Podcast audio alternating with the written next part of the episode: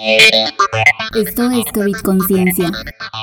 Periodismo científico en tiempos de COVID-19.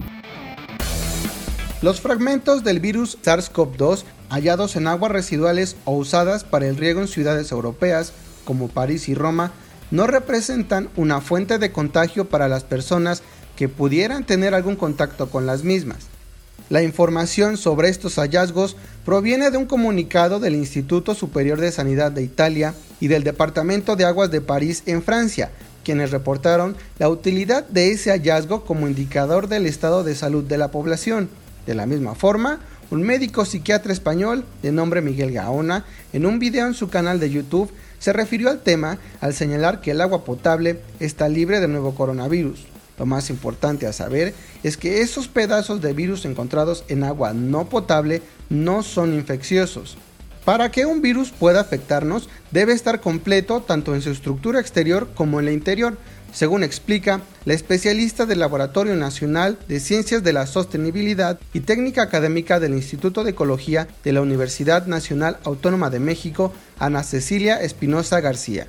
En un estudio hecho en 2008, investigadores probaron con dos tipos de coronavirus y un poliovirus el tiempo que podían mantenerse activos en agua común y en aguas residuales. Estos estaban a temperatura ambiente y en condiciones de refrigeración, es decir, a 4 grados Celsius.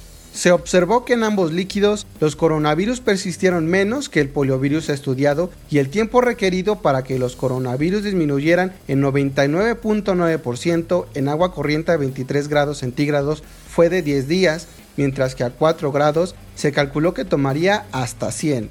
En las aguas residuales, los coronavirus quedaron inactivos pocas horas después de añadirlos a las muestras, probablemente por la presencia de sustancias químicas y materia orgánica.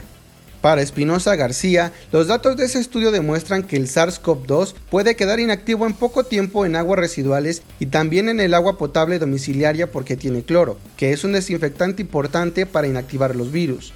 El agua de uso casero pasa por plantas de tratamiento que utilizan diversos procesos como ozonificación, luz ultravioleta y cloración para remover contaminación biológica, esto de acuerdo con la regulación respectiva lo cual significa que si eventualmente el SARS-CoV-2 estuviera presente en el agua potable, sería eliminado durante el tratamiento. Otro estudio, hecho en abril pasado, informa de hallazgos de SARS-CoV-2 en aguas residuales de cuencas posiblemente contaminadas por esas de personas enfermas de COVID-19 en Australia. Sin embargo, las partículas virales halladas tampoco resultaron infecciosas.